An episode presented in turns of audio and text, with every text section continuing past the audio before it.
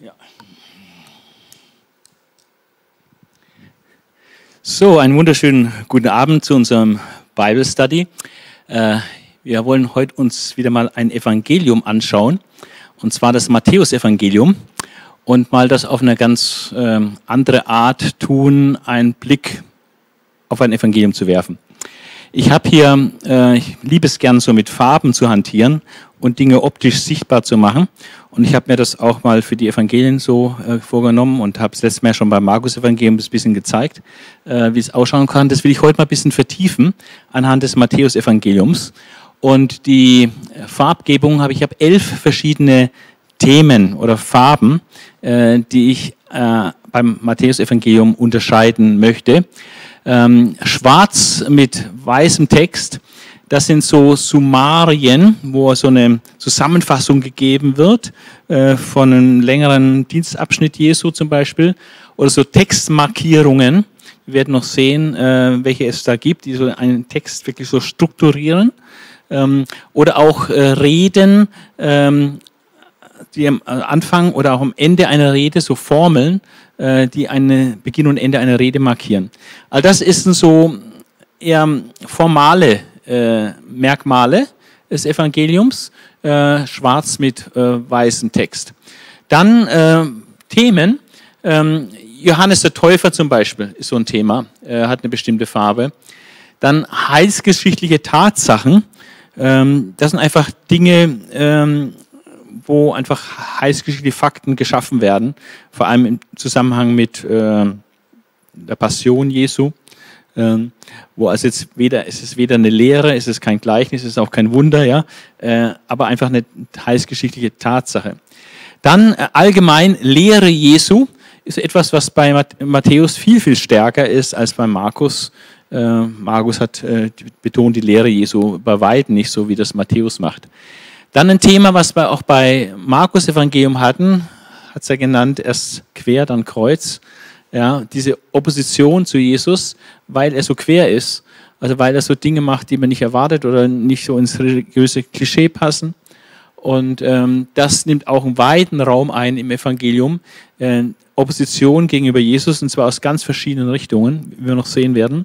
Also es war unglaublich viel Widerstand da äh, gegen den Sohn Gottes. Dann Wunderheilungen. Ähm, und äh, wir haben sehen, das sind auch sehr viele. Gleichnisse Jesu, grün.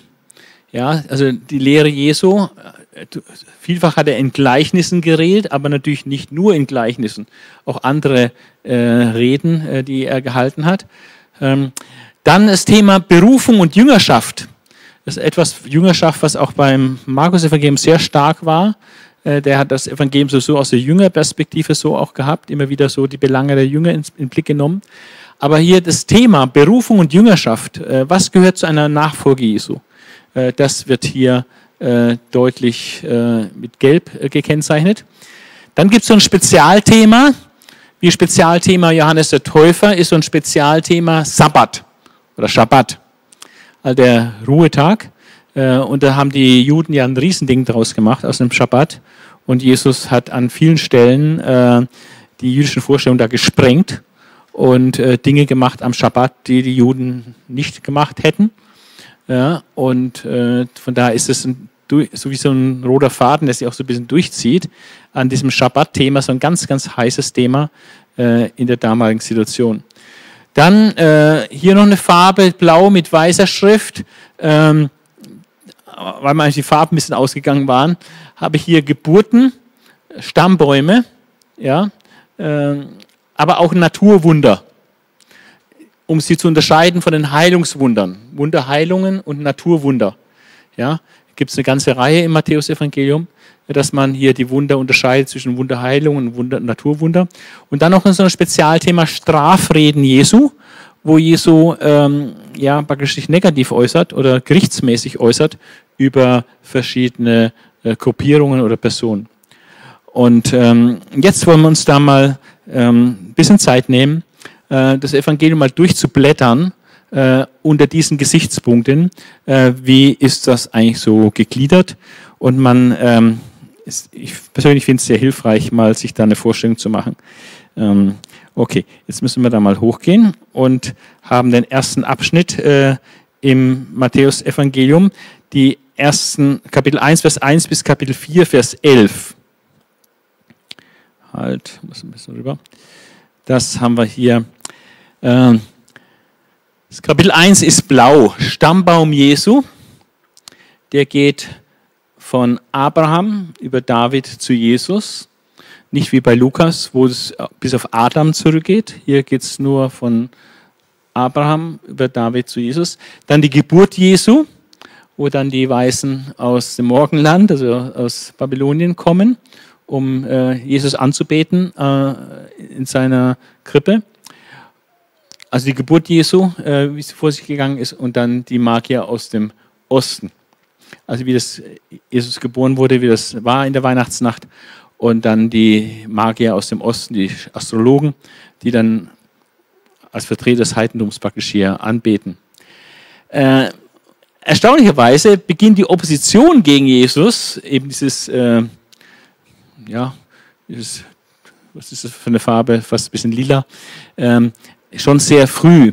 Äh, deswegen muss Jesus nach Ägypten fliehen, weil der Herodes äh, ihn töten will. Ja, deswegen kommt es zur Flucht nach Ägypten. Der Kindermord in Bethlehem ist Ausdruck der Opposition gegen Jesus.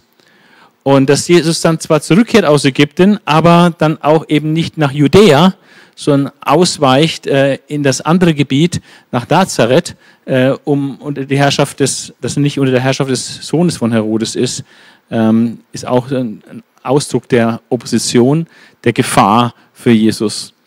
Und dann kommen einfach Heilstatsachen, einfach Dinge, die passiert sind, die zu Jesus Geschichte gehören.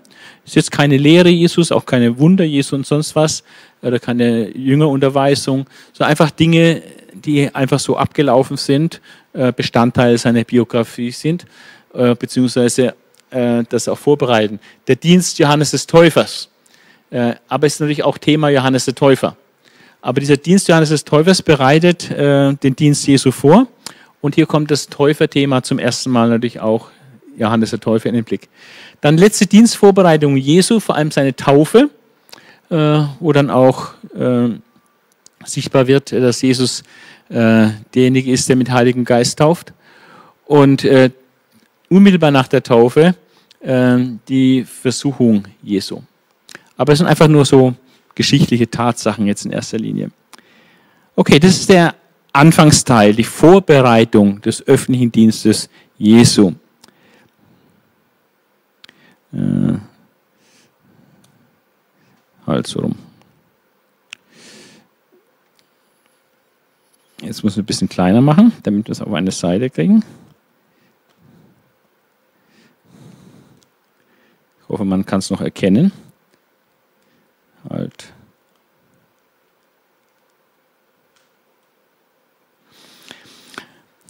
Und da haben wir jetzt hier einiges, dieses schwarz mit weißem Hintergrund. Summarischer Bericht Jesu Bußbericht in Galiläa. Äh, den lese ich jetzt mal vor, weil dieser summarische Bericht, diese Zusammenfassung, äh, tut einfach sehr gut ausdrücken, äh, was Jesus gemacht hat. Matthäus 14, 4, Vers 12 bis 17. Als Jesus hörte, dass man Johannes ins Gefängnis geworfen hatte, Stichwort Johannes, zog er sich nach Galiläa zurück. Also nicht Judäa, wo das religiöse Leben sich eigentlich abspielt, sondern nach Galiläa. Er blieb aber nicht in Nazareth, sondern verlegte seinen Wohnsitz nach Kafana um, am See, im Gebiet der Stämme Sebulon und Naphtali.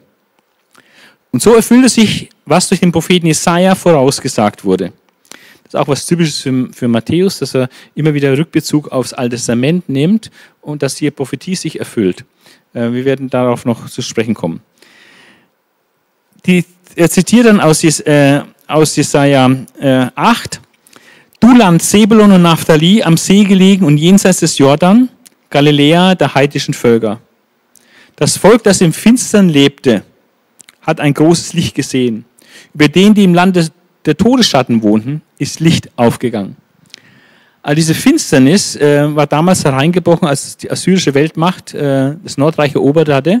Und da wurden diese äh, Nordostprovinz, Nordostteile des Nordreiches als erstes abgetrennt und assyrische Provinz. Und von daher praktisch in die Finsternis verabschiedet. Und äh, Jesaja gibt damals schon die Verheißung, dass da, wo die Lichter zuerst ausgingen, dass da in der Zukunft Gott die Lichter wieder anmachen wird äh, durch den Messias, ähm, dass ein großes Licht scheint im Volk, das in der Finsternis lebt. Also dort eben in Galiläa, in diesem, in diesem Gebiet, in dem Jesus jetzt wirkte. Das ist dieser summarische äh, Bericht äh, von Jesu Bußbericht mit Verweis auf Erfüllung von Prophetie äh, durch, von Jesaja eines von vielen Beispielen, wo wir noch hinkommen werden. Dann Thema Jüngerschaft, Nachfolge Jesu, Jesu Beruf, vier Fischer als erste Jünger. Äh, erstaunlich, weil es war jetzt nicht so der, der super äh, bedeutsame Beruf, der so jetzt riesig soziales Ansehen genießt. Es war ein eher einfacher handwerklicher Beruf, ähm, war jetzt nicht so angesehen in der damaligen Gesellschaft. Aber die waren äh, eben dort am See Genezareth und waren als Fischer unterwegs. Und dann kommt der summarische Reisebericht, Jesu erste Reise nach Galiläa. Und hier wird jetzt zusammengefasst, ähm, was er dort in Galiläa gemacht hat. Ähm, der summarische Bericht über Jesu Bußbericht in Galiläa hat er das schon mal äh, gezeigt, dass er die Buße geprägt hat, dass er, dass er überhaupt in Galiläa war und warum es eben ausgerechnet Galiläa war, um die Prophetie zu erfüllen. Aber jetzt wird sein Dienst dort in Galiläa zusammengefasst in Versen 23 bis 25. Jesus zog in ganz Galiläa umher. Er lehrte in den Synagogen und verkündigte die gute Botschaft vom Reich Gottes und heilte alle Kranken und Leidenden im Volk. Also eine ganz klare Beschreibung seines Dienstes. Er war als Wanderprediger unterwegs, hat die Synagogen, also die Gotteshäuser der, der Juden als Stützpunkte benutzt, hat dort gepredigt, hat gelehrt in den Synagogen. Was hat er innerlich gelehrt? Nicht nur tut Buße, sondern hat die Botschaft vom Reich Gottes gelehrt. Deswegen soll man ja auch Buße tun, weil das Reich Gottes nahe gekommen ist. Das hat Johannes ja auch schon gepredigt. Das Reich Gottes nahe gekommen, deswegen soll man Buße tun. Hat er das Reich Gottes geprägt, die Herrschaft, die Königsherrschaft Gottes. Und er heilte alle Kranken und Leiden im Volk und hat seine Verkündigung unterstrichen, unterstützt durch diese Zeichen und Wunder in Form von Heilungen, wo das Volk einfach die, Gnaden Gottes erlebte. Und diese Heilungswunder, das muss man auch wissen, äh, waren nach Jesaja 35 äh, klare Kennzeichen des Messias. Also wenn der Messias kommt, dann geschehen diese Heilungen. Und Jesus hat geprägt und diese Heilungen, die vom Alten Testament her mit dem Messias in Verbindung gebracht wurden, genau diese Heilung hat er vollbracht. Das wird hier einfach so zusammenfassend berichtet. Und dann sind wir in einem, einer ersten großen Zäsur äh, des ähm, Buches äh, des Matthäus-Evangeliums, denn dann kommt äh, der erste große Hammer, können wir so sagen, die Bergpredigt. Die Bergpredigt Jesu, Kapitel 5 bis 7. Es ist äh, die längste Rede Jesu und auch mit Abstand die berühmteste Rede Jesu und die auch so von der Wirkungsgeschichte her äh, die Welt äh, wirklich sehr, sehr stark geprägt und verändert hat. Also die, kaum etwas hat die Christenheit so beeinflusst äh, wie die Bergpredigt. Und äh, da, wo man Jesus nachfolgt, ist nämlich das, was Jesus in der Bergpredigt lehrt, praktisch das, die Maßgabe. Ja? Das ist der Maßstab, dem wir nachleben sollen. Und der ist extrem herausfordernd. Ja? Und äh, wenn man ehrlich sich diesen Maßstab stellt und guckt, lebe ich das eigentlich, dann äh, wird man ziemlich klein mit Hut, weil man dann einfach merkt, naja, also an diese Vollkommenheit, an dieses Maß der Vollkommenheit, was hier gefordert wird, komme ich auch als Christ äh, nicht immer ran. Und äh, da gibt es Schwachheiten und Versagen. Aber trotzdem ist das der Maßstab. Und wenn wir das uns als Maßstab auch nehmen, so ist auch gedacht von Gott, äh, dann kitzelt es auch aus uns das Bestmögliche heraus. Ja? Also wenn so ein Hochspringer, ähm, der eigentlich zwei Meter hoch äh, überspringen könnte, wenn er ihn immer nur bei 120 Zentimetern trainieren lässt oder vielleicht mal 130 Zentimeter, dann fordert es den nicht so richtig heraus. Aber hängt die Latte mal auf 2,10 Meter, zehn, dann wird er herausgefordert, äh, das Beste aus sich rauszuholen. Selbst wenn er vielleicht das dann nie schafft. Aber ähm, so die Bergpredigt ist praktisch es zeigt uns die Vollkommenheit Gottes, wie Gott sich das alles gedacht hat, wie wir leben sollen. Und wir sollen an sich so vollkommen sein, wie unser Vater im Himmel vollkommen ist. Aber natürlich werden wir als gefallene Menschen das nicht hundertprozentig schaffen. Aber trotzdem ist das die Norm. Das ist der Maßstab, nach dem wir uns richten. Und äh, diese Bergpredigt ist ähm, total berühmt. Es fängt an mit diesen berühmten Sel Seligpreisungen, wo alles umgedreht wird. Ja, ähm, nicht selig sind die Reichen und Gesunden, ne? äh, sondern selig sind die Leidtragen und, und, und, ja, und die Schwachen und so weiter. Also die Umdrehung der Verhältnisse. Die Seligpreisung, also ganz typisch für Jesus, äh, das, was bei den Menschen normal ist, umzudrehen. Und, und er zeigt, was bei Gott eigentlich normal ist.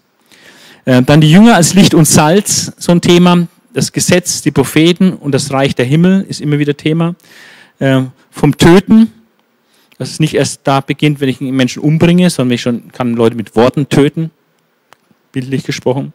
Oder vom Ehebrechen, dass es nicht erst passiert, wenn ich mit der anderen Frau im Bett liege, sondern das Ehebrechen schon in Gedanken passiert, wenn ich schon Gedanken habe, wenn ich einer Frau begegne, äh, dass da schon der Ehebruch beginnt.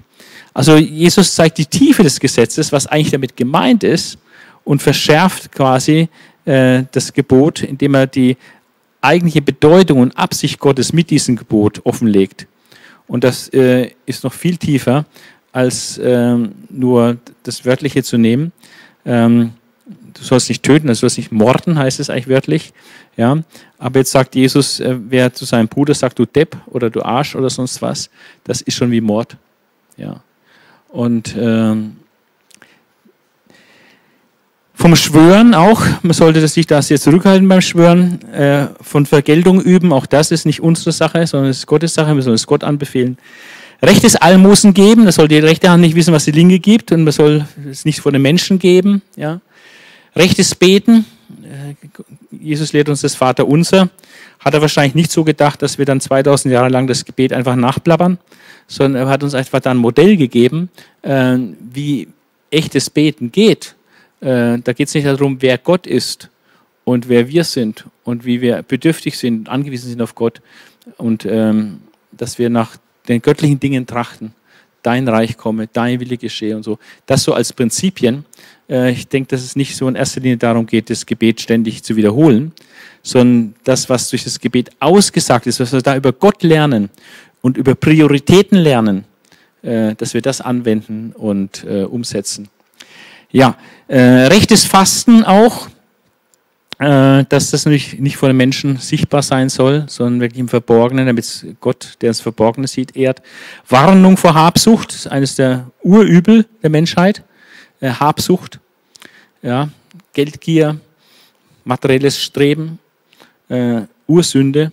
Warnung vor irdischen Sorgen wird genauso verboten wie, wie, wie Töten und Ehebrechen. Ist also äh, auch falsch sich Sorgen zu machen. Es gibt ja Christen, auch Christen, die richtige Sorgengeister sind. Wir sollen uns nicht sorgen, vor allem die Dinge, die wir gar nicht beeinflussen können. Warnung vor dem Richten, auch so ein Übel, dass wir andere gerne richten. Äh, sollen wir nicht, Gottes Richter. Warnung vor dem Entweihen des Heiligen, sollen die, so die Perlen nicht vor die Säue werfen. Wir sollen zuversichtlich beten und die goldene Regel, also alles, was du tust, was die Menschen tun, das tut, tut ihnen auch. Oder umgekehrt, was du nicht willst, dass man dir tut, das füge auch keinem anderen zu. Also ich soll die anderen so behandeln, wie ich gerne behandelt werden möchte. Und dann passt es eigentlich. Ja, eigentlich gar nicht so kompliziert. Die goldene Regel. Dann der Eingang durch die enge Pforte, das, das Himmelreich, das Reich Gottes, die Herrschaft Gottes, äh, das ein schmaler Weg ist und äh, eine schmale Tür. Und äh, der Weg, der zu verdammt führt, ist breit, aber der Weg, wir sollen durch die enge Pforte eingehen.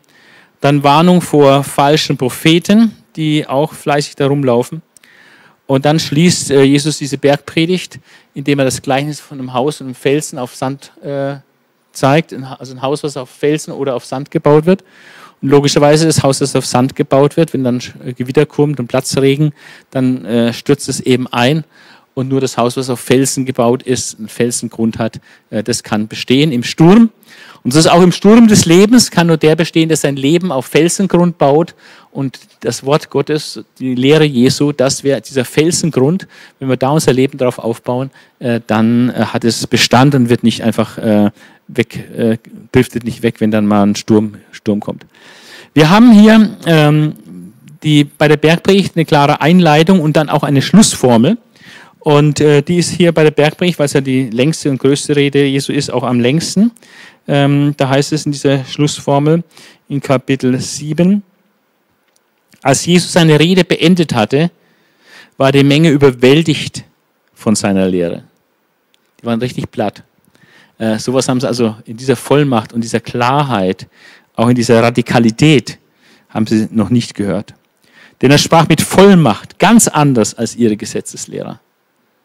Da ging es nicht um Kasuistik und um, äh, um irgendwelche Kleinigkeiten, Bagatellen. Hier geht es ums große Ganze, um wesentliche Dinge, um geistliche Dinge. Und hat es in einer Klarheit, in einer Vollmacht gebracht, wie sie es noch nicht gehört haben. Also das ist so eine erste Orientierung im, im Matthäus-Evangelium, dass nach dieser Vorbereitung Jesu für seinen Dienst und dieser zusammenfassenden Dienstbericht in Galiläa, dass dann als erste große äh, ja, Paukenschlag äh, diese äh, Bergpredigt äh, Jesu kommt. Und ähm, wir haben schon gehört, dass Lehren und Heilen so, dass äh, die zwei großen äh, Bereiche waren, in denen Jesus äh, agiert hat. Und so wundert es jetzt auch nicht, dass jetzt nach dieser Bergpredigt, dieser, ja, diesem Mount Everest der, der Predigten, äh, dass jetzt äh, ganz viele Beispiele von Heilungen kommen.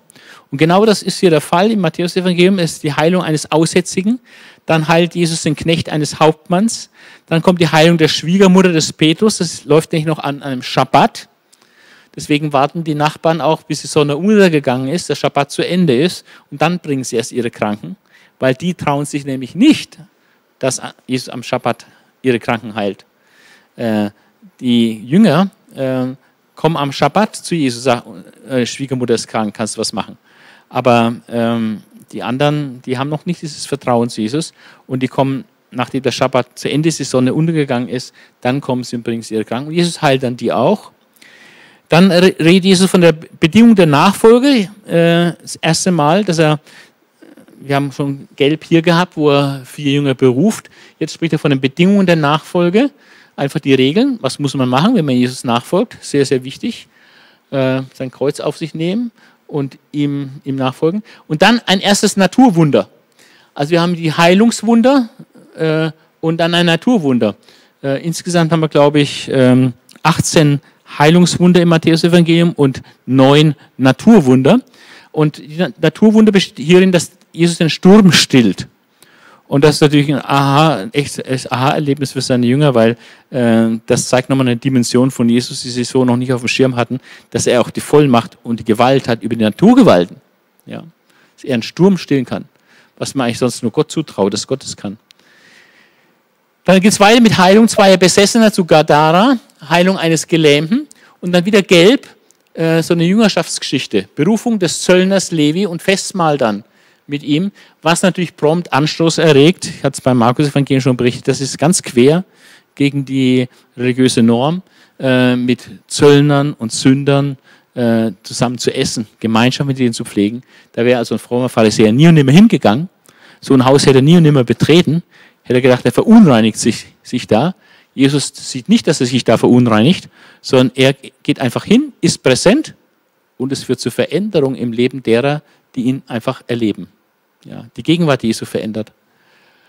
Also es führt zum Anstoß.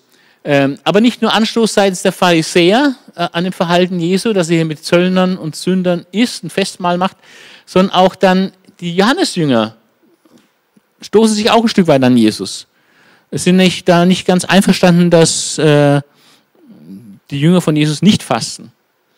Die Jünger der Pharisäer, die fasten und die, sie als Jünger des Johannes, die fasten, aber die Jünger von Jesus, die fasten nicht. Ja? Sind wir da ein bisschen heiliger als die? Oder warum machen die das nicht? Müssen doch auch. Jesus muss darauf achten, dass sie auch fasten. So. Hat Jesus auch eine interessante Antwort, äh, dass es natürlich äh, schon noch kommt mit dem Fasten, aber nicht jetzt. Aber solange der Bräutigam bei ihnen ist, da ist keine Fastenzeit, da kann man sich nur freuen.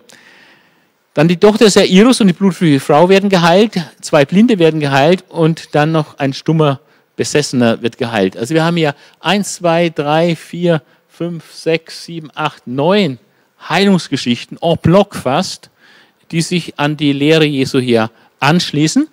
Und dann haben wir einen summarischen Reisebericht, ähm, wo etwas zusammengefasst wird, aber jetzt nicht von der äh, Blick auf die Zuhörerschaft, sondern was das im Herzen Jesu äh, dann macht. Das ist, Moment mal, das ist hier der, halt, hier.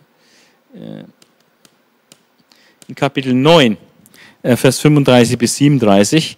Ähm, da haben wir diese Zusammenfassung. Jesus zog durch alle Städte und Dörfer in dieser Gegend. Also wieder so ein summarischer Reisebericht. Er lehrte in den Synagogen, verkündigte die Botschaft vom Reich Gottes und heilte alle Kranken und Leidenden.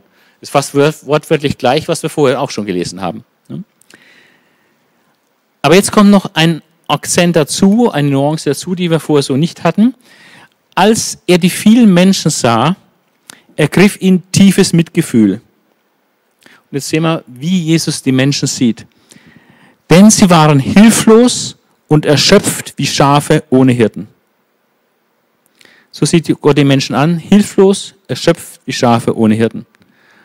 Und das ist nicht nur von armen Menschen auf dieser Welt der Fall, die materiell hilflos, erschöpft und arm sind, sondern es ist auch von reichen Leuten der Fall, die zwar äußerlich reich sind an Dingen, ja, an, an Geld und Immobilien, was weiß ich alles, ähm, aber innerlich total arm, ausgezehrt, hoffnungslos.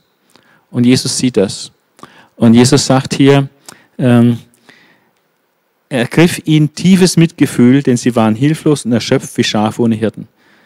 Äh, ich hoffe, dass auch wir das immer wieder mal spüren, dieses tiefe Mitgefühl, wenn wir Menschen sehen, egal ob jetzt in äußerer Armut oder in seelischer Armut, ja, die erschöpft sind, hilflos, Schafe ohne Hirten, weil sie den guten Hirten nicht kennen.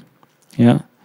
Und dann sagte Jesus zu seinen Jüngern, die Ernte ist groß, aber es gibt nur wenig Arbeiter. Nicht, dass es, geht, nicht, dass es nicht genug Ernte gibt. Es gibt genug Ernte. Die ist groß, die Ernte. Es könnte viel geerntet werden. Aber das Nadelöhr, der Engpass, ist nicht die mangelnden reifen Ähren, sondern der Engpass, das ist der Mangel an Mitarbeitern. Leute, die sich bereit erklären, hinzugehen zu den Menschen, einfach die Hand anzulegen und anzupacken, dass diese äh, erschöpften und hilflosen Seelen, diese Menschen, erschöpft und hilflos wie Schafe, dass sie zu einem guten Hirten finden. Ja. Also das ist äh, sehr interessant, das zeigt uns das Herz Jesu, äh, dass er Mitleid hat und die Menschen in ihrer tiefen Bedürftigkeit auch sieht.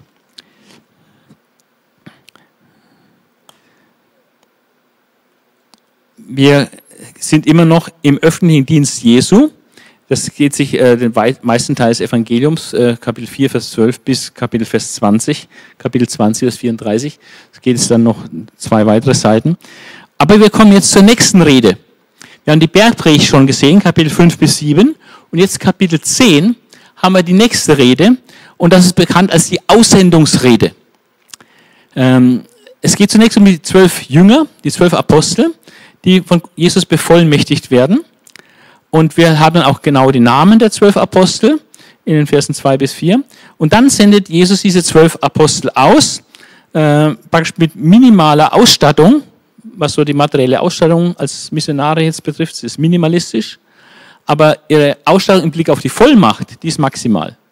Vollmacht über Dämonen, äh, Vollmacht äh, auch äh, zu sagen, hier schütteln wir den Staub von den Füßen, weil ihr die Botschaft nicht haben wollt dann gehen wir weiter und damit auch praktisch das Gericht über die Leute äh, aussprechen.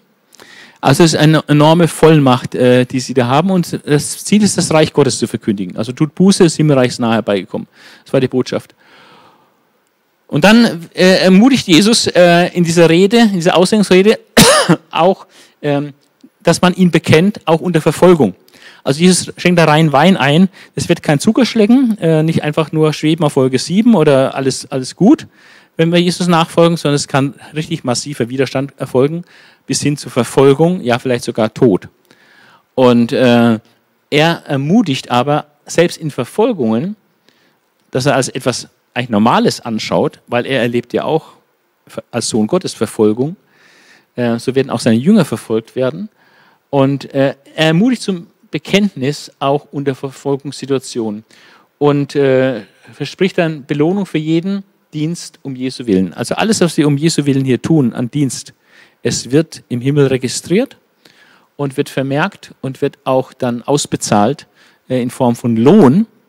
Äh, es geht nicht nur um das ewige Leben, äh, was jeder bekommt, der an Jesus glaubt, dem seine Sünden vergeben sind dadurch, äh, sondern es geht auch um Lohn zu haben für das, was wir dann als Christen Gutes getan haben. Wir sollen reich sein an guten Werken auch. Nicht um errettet zu werden, sondern als Errettete sollen wir dann auch wirklich den Rest unseres Lebens dann eben gute Werke produzieren, im Gegensatz zu schlechten Werken, sondern gute Werke produzieren und die haben ihren Lohn bei Gott. Ja? Und da sollen wir, äh, wie Paulus mal sagt, laufen wie einer, der den Wettkampf wirklich gewinnen will, dass wir vorne, vorne dabei sind und nicht einfach so als Letzter an die Ziellinie kommen, gerade so errettet sind, aber dann gar keinen Lohn mehr bekommen, weil wir da so äh, lässig waren. Also äh, das ist die Aussendungsrede und die hat dann wieder eine Schlussformel. Ähm, und daran erkennt man das. Und die Schlussformel steht aber jetzt hier in Kapitel 11. Als Jesus den zwölf Jüngern seine Anweisung gegeben hatte, zog er weiter, um in den Städten des Landes zu lehren und zu predigen. Also als Jesus den zwölf Jüngern seine Anweisung gegeben hatte. Damit ist praktisch die, die Aussendungsrede zum Abschluss gekommen. Äh, in Kapitel 11 geht es um die Frage des Täufers Johannes, ob Jesus jetzt wirklich der Messias ist. Äh, Jesus beantwortet das, indem er auf die Wunder und Zeichen verheißt, die durch seinen Dienst geschehen. Die beantworten praktisch die Frage, ob er der Messias ist. Ja, natürlich ist er der Messias. Schaut euch die Wunder an, die geschehen. Ist genau das, was verheißen ist im Blick auf den Messias. Braucht nur Isaiah 35 nachschauen. Und er preist dann Johannes den Täufer äh, selig als einen der ja, herausragenden Figuren äh, der alten Ordnung. Also äh, Johannes ist ja noch, gehört ja noch zum alten Bund. Jesus lebt ja auch noch unter dem alten Bund. Erst mit Pfingsten, also Tod, Auferstehung, Pfingsten, kommt dann der neue Bund. Ja. Und Jesus ist der, der Größte im alten Bund, weil er das Vorrecht hat, Jesus, den Messias, den Weg zu bahnen. Danach hat äh, Jesus einen Wehruf über drei Städte Galiläas und da wird deutlich, dass ähm, eine erhöhte Erkenntnis, äh, eine erhöhte Verantwortung mit sich bringt. Wem viel gegeben ist, von dem wird auch viel gefordert werden. Und wenn in bestimmten Städten Galiläas äh, Jesus sehr viel unterwegs war und da viel gemacht hat und viel geprägt hat, dann haben diese Städte eine umso größere Verantwortung, äh, Jesus zu folgen und Buße zu tun. Und ähm, das ist also eine sehr herausfordernde Wahrheit, die wir auch in, in Daniel finden, in Kapitel 5, äh, wo dem Belshazzar vorgehalten wird, dass er das ja alles wusste, was Gott mit seinem Vater Nebukadnezar gemacht hat, oder Großvater Nebukadnezar gemacht hat. Und obwohl er das alles wusste, hat er dann doch so und so gehandelt. Und deswegen hat er dann keine Umkehrmöglichkeit und wird von Gott gerichtet. Also die erhöhte Verantwortung, je mehr wir wissen von Gott, desto mehr erwartet Gott auch von uns und umso schlimmer, wenn wir viel von Gott hören, viel von Gott wissen und dann doch nicht umkehren zu ihm und nicht Buße tun.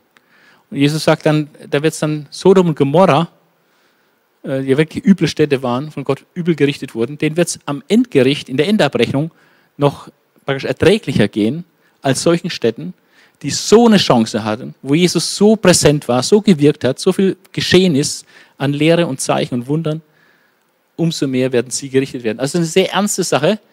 Und ich denke, dass auch wir als Land der Reformation, äh, wo so viel Licht war und wo der Pietismus war und äh, freikirchliche Bewegung und äh, gerade auch durch den Pietismus, Herrnhuter Mission und alles, war so viel Licht. Hier ist die Bibel übersetzt worden äh, ins Deutsche und hat eine Bibelübersetzungsbewegung auch ausgelöst in andere Länder. Da war so viel Licht. Wir haben eine hohe Verantwortung. Und umso schlimmer ist es, wenn dieses Land der Reformation heute 500 Jahre später äh, praktisch so schrecklich gottlos geworden ist. Ja, und einfach nur noch diese Religion des Humanismus frönt, und zwar des exklusiven Humanismus, dass Gott einfach völlig aus, außen vor ist und überhaupt keine Rolle mehr spielt. Es ist nicht der inklusive Humanismus, dass Gott guter Mann ist, das es auch gibt, das mit dem Rechnen, aber eigentlich geht es nur um Menschen, Nee, ist der exklusive Humanismus, ähm, wo, wo Gott überhaupt keine Rolle spielt, völlig außen vor ist, völlig auch theoretisch weggedacht ist. Äh, er wird als nicht existent gewertet. Auf jeden Fall in der Praxis, aber weithin auch theoretisch. Und ähm, da sind wir hingekommen. Und äh, ich denke, dass Jesus über Deutschland äh, wohl auch eher einen sehr harten Weheruf aussprechen würde, wenn er heute äh, hier unterwegs wäre. So. Jesu Lobpreis des Vaters lehrt dann natürlich auch, wie Gott gepriesen werden kann. Und dann der Heilandsruf, kommt her zu mir alle, ist einfach auch eine Grundlehre, kommt zu mir und so weiter. Dann haben wir wieder das Sabbatthema. Ehren raufen am Sabbat. Die Jünger haben Hunger, laufen am Sabbat durch die Felder und zupfen sich bei Ehren und die Körner, essen ein bisschen Körner. Das wird schon in der Kasuistik der Pharisäer als Arbeit angesehen. Darf man nicht am Sabbat, obwohl es so gar nicht in der Bibel steht. Und Jesus äh, kontert dann auch diese, diese Sache und sagt, David hat damals auch von den Schaubroten gegessen, als er hungerte. Äh, und jetzt ist der Sohn Gottes hier unterwegs und seine Leute haben Hunger. David hat für seine Leute die Schaubrote besorgt, dass die was zu futtern hatten. Jetzt sind die mit, mit, mit dem Messias unterwegs. Äh, ist völlig legitim, dass sie sich da auch bedienen, wenn sie Hunger haben. Der Sabbat ist nicht für den Menschen gemacht, sondern nicht der Mensch für den Sabbat, sondern der Sabbat ist für den Menschen gemacht. Dann heilt Jesus noch einen, einen Sabbat, damit treibt er praktisch die, den Anstoß auf die Spitze. Äh, und das führt dann auch dazu, dass die schriftlichen Pharisäer äh, in ihrer Opposition gegen Jesus ähm, sich beraten und hier schon, wir sind hier in Kapitel 10, nee, Kapitel 12 von Matthäus Evangelium, also noch nicht mal die Hälfte, hier schon eigentlich den Entschluss fassen, Jesus äh, zu töten. Heilung und Erfüllung von Jesaja 42. Ähm, also Jesus heilt auch und er wird, äh, wird dann dieses Gottesknechtslied, dass er da nicht ruft und schreit und so als äh, Public Relations Superman da umhergeht, sondern eher im Verborgenen wirkt und so im Hintergrund äh, ist, sich nicht so aufdrängt. Dadurch erfüllt sich die Verheißung von Jesaja 42. Vor allem wird hiermit gesagt, dass Jesus der Knecht Gottes ist, den Jesaja an mehreren Stellen in seinem Buch äh, vorher gesagt hat. Dann Heilung eines Besessenen, also wieder eine Heilung. Und dann wieder Anstoß. Auch das äh, bringt Anstoß. Ähm, und einige unterstellen dann sogar, dass Jesus diesen Besessenen nur heilen konnte, weil er mit Satan im Bunde steht. Äh, eine unglaubliche äh, freche Behauptung. Und äh, Jesus widerlegt das natürlich, weil es völlig unsinnig ist, sowas zu sagen. Wer Satan selber, wenn er nicht mal einig ist mit seinen Leuten und gegen sich selbst arbeiten würde, dann hätte er gar keinen Bestand. Also das kann gar nicht sein. Das ist einfach nur vorgeschobenes Argument. Ähm, natürlich ist er nicht mit Satan im Bund, aber es zeigt einfach, was sie ihm dazu trauen, dass Jesus mit Satan im Bunde steht. Die wollen einfach nicht anerkennen, wer er wirklich ist. Und ähm, in dem Zusammenhang ähm, kommen dann auch das Fragen nach den Zeichen wieder auf. Ähm, die Juden waren ja ganz scharf auf Zeichen, die Griechen waren immer scharf auf Weisheit, auf irgendwelche Logik und die Juden waren immer ganz scharf auf Zeichen. Und äh, Jesus hält eine Strafrede gegen diese Zeichenforderer und sagt, euch wird kein Zeichen gegeben, nur das Zeichen von Jona. Ähm, jetzt hat Jona aber gar kein Zeichen gegeben. Was meint Jesus dann mit das Zeichen des Jona? Äh, er meint nicht ein Zeichen, was Jona gegeben hätte, denn er hat nie ein Zeichen vollbracht, sondern das Zeichen des Jona ist, dass der Jona eben drei Tage äh, im Bauch des, dieses Fisches war und dann wieder lebend ausgespuckt wurde. Und das ist ein Zeichen auf den Messias hin, dass auch der Messias äh, drei Tage inmitten der Erde sein wird, so wie der äh, Jona praktisch von der Bildfläche verschwunden war, drei Tage, und dann wieder aufgetaucht ist, weil er wieder an Land gespuckt wurde. Und so wird der Messias drei Tage in der Erde sein und dann wieder auferstehen. Und das ist das einzige Zeichen, was ihm gegeben wird. Ja. Dann noch ein Beispiel vom unsauberen Geist, ähm, dass wenn da nichts Gutes reinkommt, dann, äh, wenn der, der Leerraum nicht gefüllt wird nach einer Dämonenaustreibung, dann wird es nur hinterher schlimmer wie vorher, weil dann der Dämon wiederkehrt und das alles schön gekehrt und gesäubert findet, holt er noch andere hinzu und dann wird es noch schlimmer als vorher. Und dann sagt Jesus nochmal Jüngerlehre, da werden seine Jünger belehrt, wer ist wirklich seine Mutter, seine Brüder und so. Die wahre Verwandtschaft Jesus sind nicht die, die leiblich mit ihm verwandt sind, sondern die wahre Verwandtschaft Jesus sind die, die ihm geistlich folgen und die ihm nachfolgen und äh, ihm vertrauen. Ähm, ja. Dann haben wir eine nächste Rede, die dritte Rede, also fünf bis sieben, die Bergpredigt, Kapitel 10, die Aussendungsrede und jetzt Kapitel 13, die dritte Rede, die Gleichnisrede. Und hier haben wir eine Sammlung von Gleichnissen. Das Gleichnis vom Sämann, das Gleichnis vom Unkraut des Ackers, das Gleichnis vom Senfkorn und Sauerteig. Das wird dann gedeutet, dieses Gleichnis vom Unkraut des Ackers. Dann das Gleichnis vom Schatz im Acker, das Gleichnis von der kostbaren Perle. Die beiden Gleichnisse sind völlig gleich in der Aussage. Ist eigentlich genau eine Aussage praktisch. Du findest etwas total Wertvolles, was wertvoll ist als alles, was du hast. Was machst du? Du verkaufst alles, was du hast, und um diesen Schatz zu kriegen. Sei es jetzt ein Schatz im Acker oder sei es jetzt die, diese eine kostbare Perle. Das ist die Pointe. Alles wegzugeben, alles dran zu setzen, um dieses eine zu kriegen. Und so ist es mit dem Reich Gottes. Wenn man erkannt hat, was das Reich Gottes ist und was Jesus bedeutet, äh, dann ist es einzig logische und vernünftige, alles andere dran zu geben, um genau dieses auf jeden Fall zu bekommen. Ja, auf jeden Fall dann teilzuhaben an diesem Reich Gottes, teilzuhaben an Jesus Christus und äh, koste es, was es wolle. Das ist das Wichtigste. Das sind solche Pointen von diesem Gleichnis.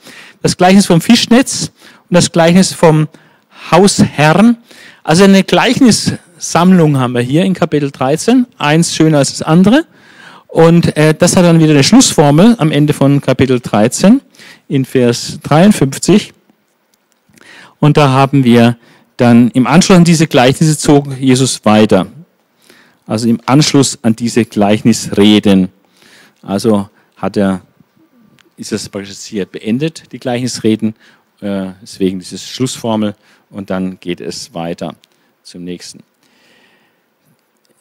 Dann Kapitel 13, wieder Unglaube in Nazareth, in seiner Heimatstadt. Äh, da zählt ein Prophet ja offenbar nichts und Jesus auch nicht, der dort geboren war. Die kennen ihn und denken, da kann nichts Besonderes sein. Er erstaunt äh, über diesen Unglauben in Nazareth. Also auch wieder so Opposition praktisch. Dann der Tod des Täufers Johannes, sehr tragisch, äh, ist praktisch ermordet worden.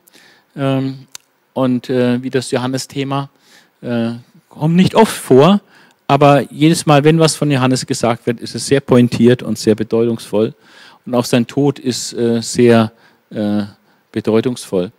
Äh, dann die Speisung der 5000, das ist ein Naturwunder, weil hier eine Essensvermehrung stattfindet. Jesus geht auf dem See und hilft dem sinkenden Petrus. Ist auch ein Naturwunder, weil normalerweise kann man ja nicht auf dem Wasser gehen, aber Jesus kann das. Dann Heilung vieler Kranker und im Land Genezareth.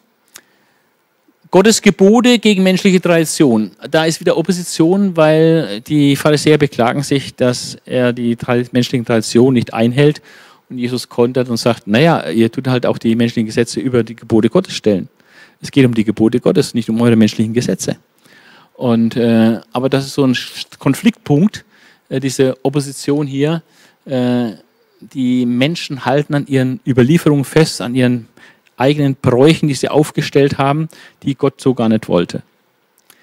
Von der Verunreinigung des Menschen äh, klärt Jesus auf, dass äh, Leere, Leere, Rot ist Leere, dass eben nicht das, was in Menschen reingeht beim, durch Essen, dass man sich dadurch verunreinigen kann, sondern nur durch das, was aus Menschen rausgeht, durch die Worte, wo Gedanken eben zu Worten werden und andere dann verletzen und schädigen.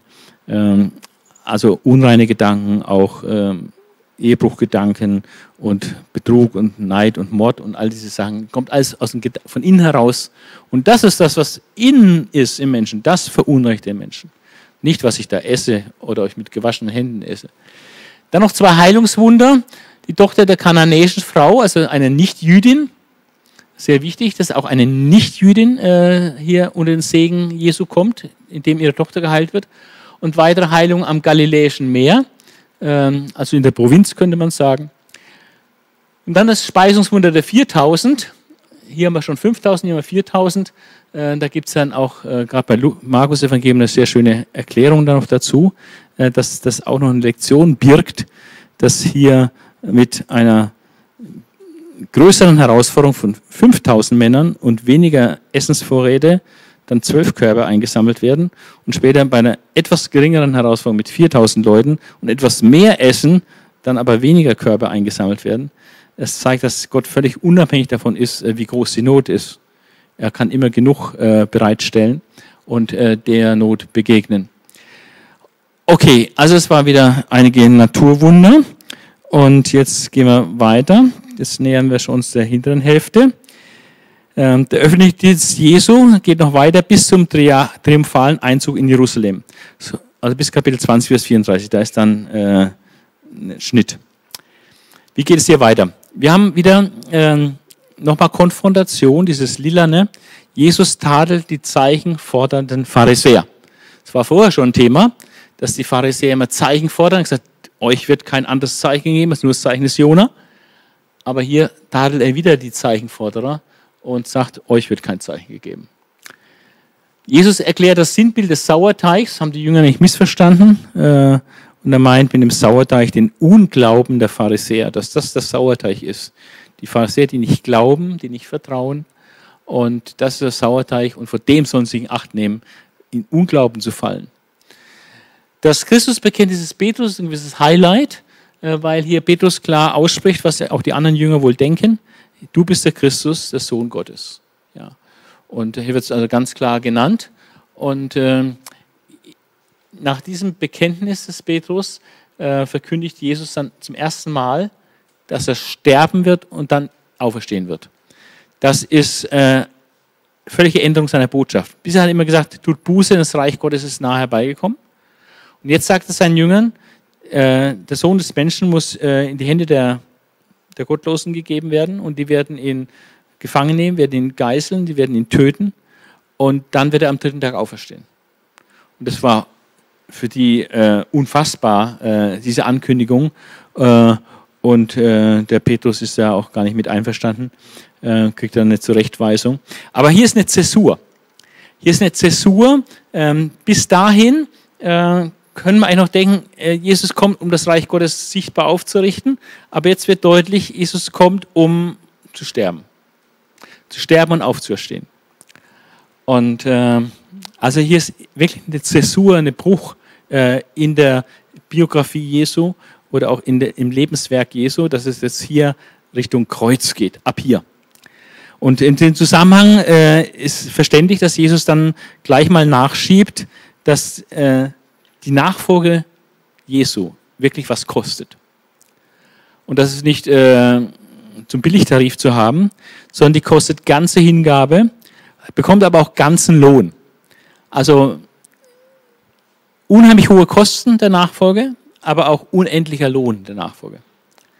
Äh, nichts ist so teuer wie die Nachfolge und nichts bringt so viel wie die Nachfolge.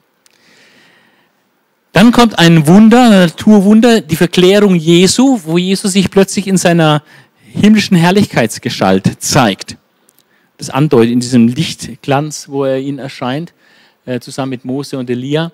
Äh, ein Wunder, äh, dass hier praktisch Tote plötzlich in leiblicher Gestalt gegenwärtig sind und Jesus in einer verherrlichten Gestalt gegenwärtig ist. Ein absolutes Naturwunder.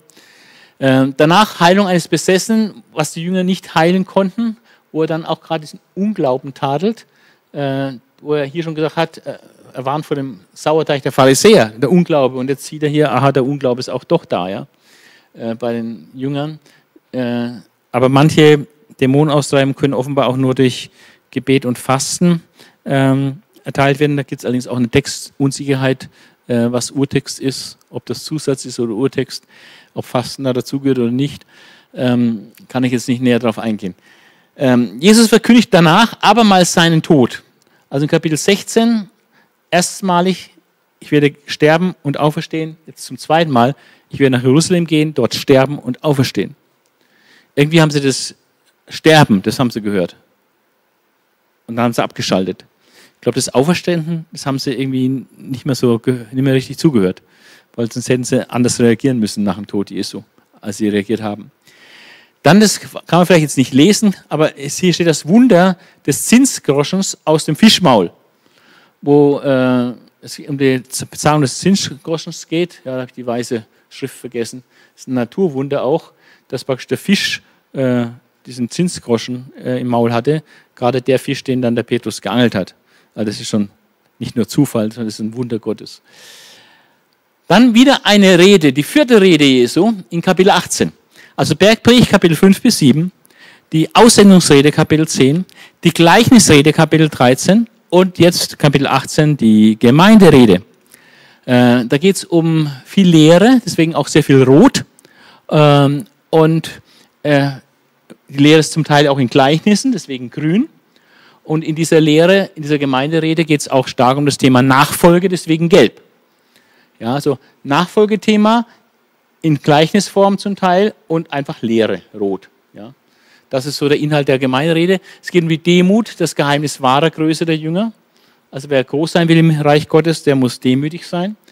Die Warnung vor Verführung der Sünde, man sollte nicht Anlass geben, dass andere in Sünde fallen. Da soll man extrem aufpassen, dass man da nicht irgendwie schuldig, schuldig wird, dass andere, die vielleicht ein sensibleres Gewissen haben oder noch nicht so viel Erkenntnis haben oder schwach sind, äh, dass die durch mein Verhalten, durch mein Vorbild dann auch verleiht werden, also verleiht werden, Sünde zu tun.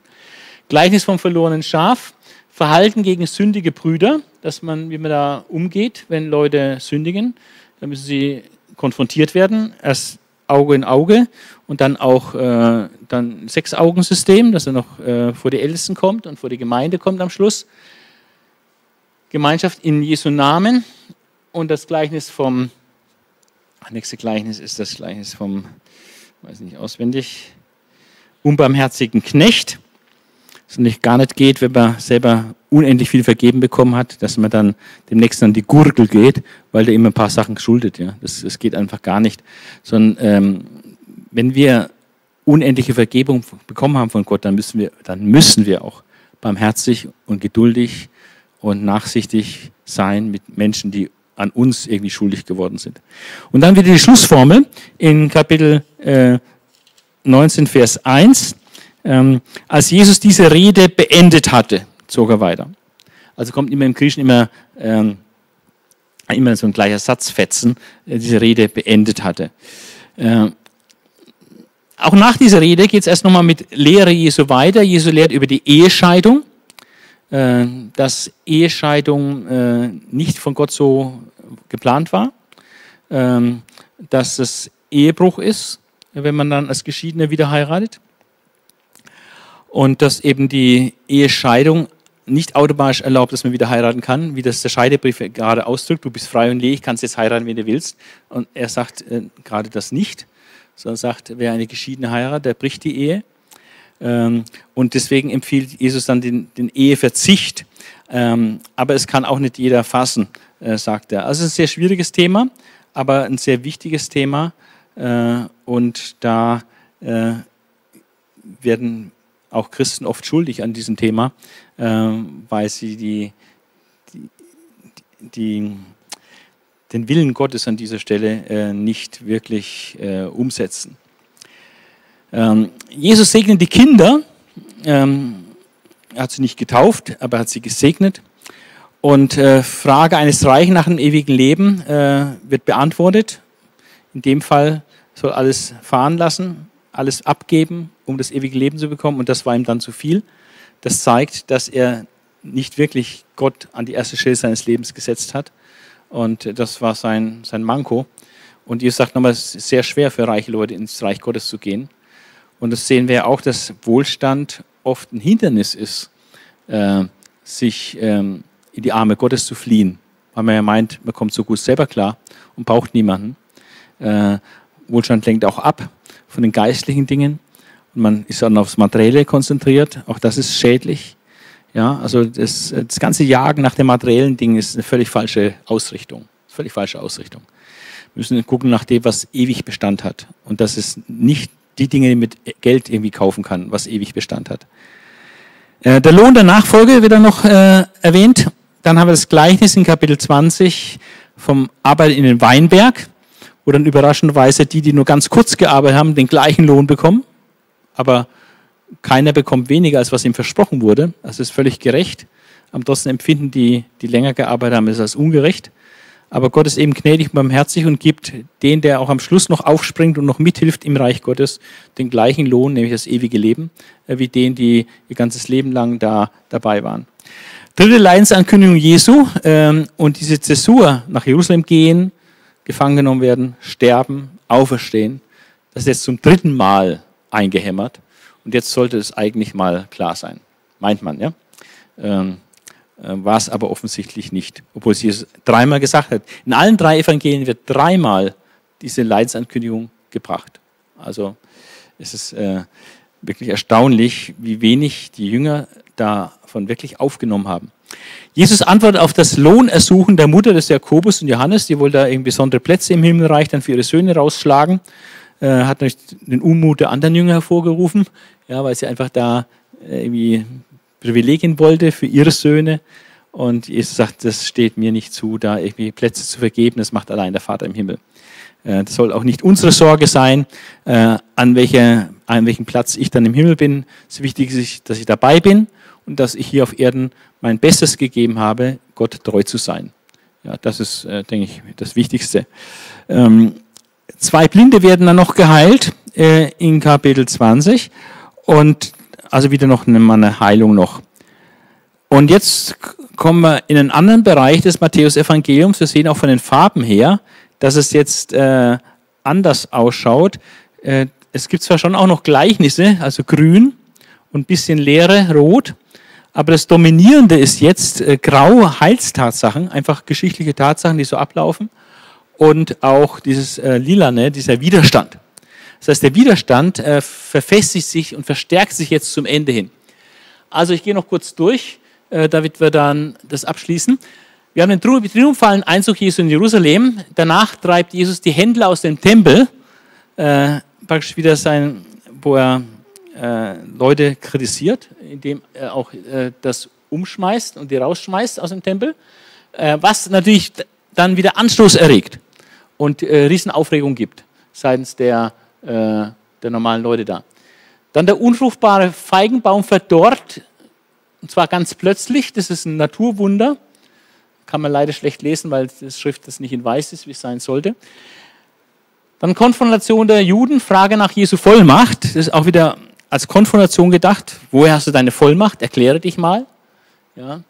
Ähm, Jesus äh, du es dann geschickt beantworten und sagt, äh, woher hatte denn Johannes seine Vollmacht? Vom Himmel oder von unten?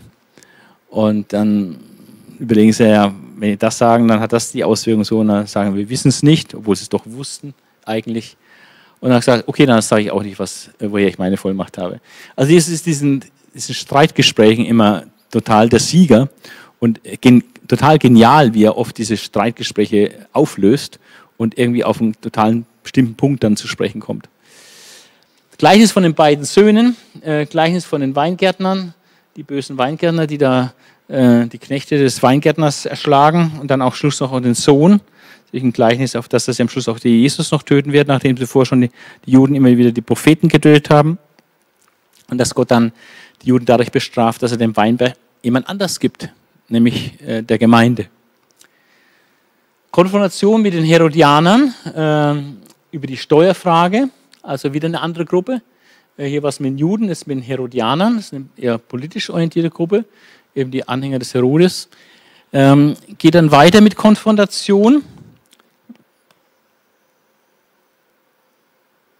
Konfrontation mit den Sadduzäern. Da geht es um die Frage der Auferstehung, weil die Sadduzäer glaubt ja nicht an Auferstehung, glaubt noch nicht an die Existenz von Engeln und, und so und Dämonen, haben die nicht geglaubt. Äh, auch nicht an die Auferstehung. Das waren so die Rationalisten, also die damaligen Liberalen sozusagen. Und äh, Jesus äh, hat nur eine einzige Auseinandersetzung mit den Sadduzäern und sagt ihnen, schreibt ihnen da was ins Stammbuch, was echt der Hammer ist. Er sagt nämlich, ihr irrt sehr, ihr irrt sehr, weil ihr kennt weder die Schrift noch die Kraft Gottes. Also ihr kennt eure Bibel nicht und ihr kennt die Kraft Gottes nicht.